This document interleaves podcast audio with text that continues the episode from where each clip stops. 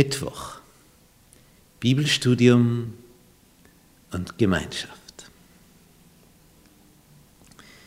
In dieser ersten Phase der frühen Kirche, wo also in Jerusalem nach der Pfingstpredigt des Petrus, nach dieser Ausgießung des Geistes und der Sprachengabe, sie plötzlich in Fremdsprachen reden konnten, die Apostel, gab es an diesem Tag 3000 Taufen. Und dann heißt es, dass diese ersten Christen folgendes Motto hatten. Apostelgeschichte 2, Vers 42. Sie blieben aber beständig in der Lehre der Apostel und in der Gemeinschaft und im Brotbrechen und im Gebet. Und die ersten zwei Elemente betrachten wir jetzt ein wenig. Sie blieben in der Lehre der Apostel und in der Gemeinschaft. Nun, Sie blieben in der Lehre der Apostel. Diese waren ja dreieinhalb Jahre mit Jesus herumgegangen und der Heilige Geist erinnerte sie jetzt an jedes einzelne Wort Jesu. Und darum wurden so dann die Evangelien geschrieben. Und die Apostel lehrten die ersten Jünger und brachten ihnen bei, was Jesus gesagt hätte. Es wurde jetzt weitergetragen. Von dieser Generation an die nächste. Und was daraus entsteht.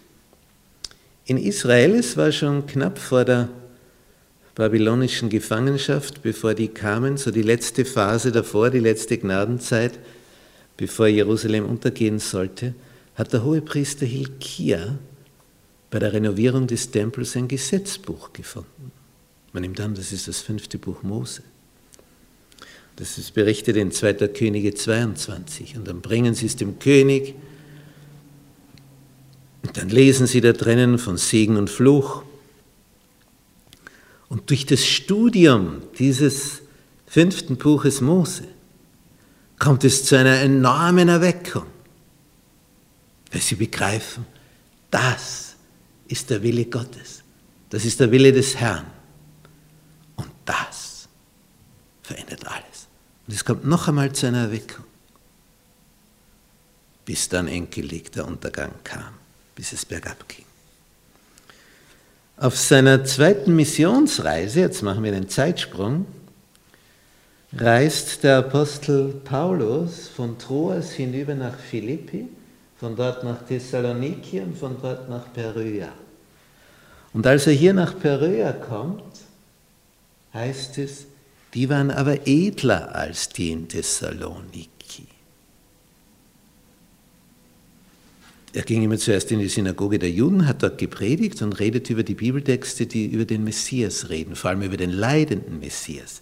Er wollte ja klar machen, der Messias war schon da, aber die Oberen haben ihn umgebracht. Und die in Beröa, die sind nicht einfach dafür oder dagegen, sondern Sie überprüfen die Bibeltexte, ob sich so verhielte, wie Paulus sagt. Sie haben anhand des Wortes überprüft, geprüft. Ist das wirklich so, dass es auch einen leidenden Messias gibt? Und trifft das alles auf Jesus zu, was da vorausgesagt ist? Und sie kommen zu der Erkenntnis, ja. Und dann sind sie gegründet. Sie prüften, ob sich so verhielte. Das Studium des Wortes Gottes bringt dich voran. Und in seinem aller, allerletzten Brief aus dem Gefängnis, knapp bevor Paulus und der Kaiser Nero getötet wird, schreibt er an seinen Mitarbeiter Timotheus. Drittes Kapitel, ab Vers 14. Du aber bleibe bei dem, was du gelernt hast und was dir anvertraut ist. Du weißt ja, von wem du gelernt hast. Und dass du von Kind auf die Heilige Schrift kennst, durch seine Mutter Anike und Großmutter Lois. Diese Heilige Schrift kann dich unterweisen zur Seligkeit durch den Glauben an Christus Jesus.